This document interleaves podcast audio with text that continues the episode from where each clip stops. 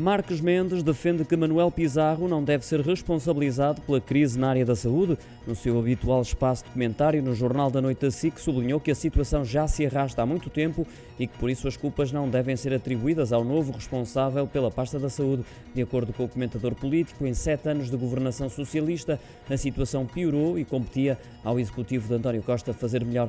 Um cenário que se agravou porque há cada vez menos médicos no Serviço Nacional de Saúde, um facto destacado por Marcos Mendes que justifica as muitas vagas por preencher com a ausência de condições atrativas para quem exerce na área, não só do ponto de vista financeiro, como também nos meios disponibilizados quando comparados com o setor privado. Marques Mendes sublinhou ainda que o excesso de burocracia acaba também por afastar eventuais interessados.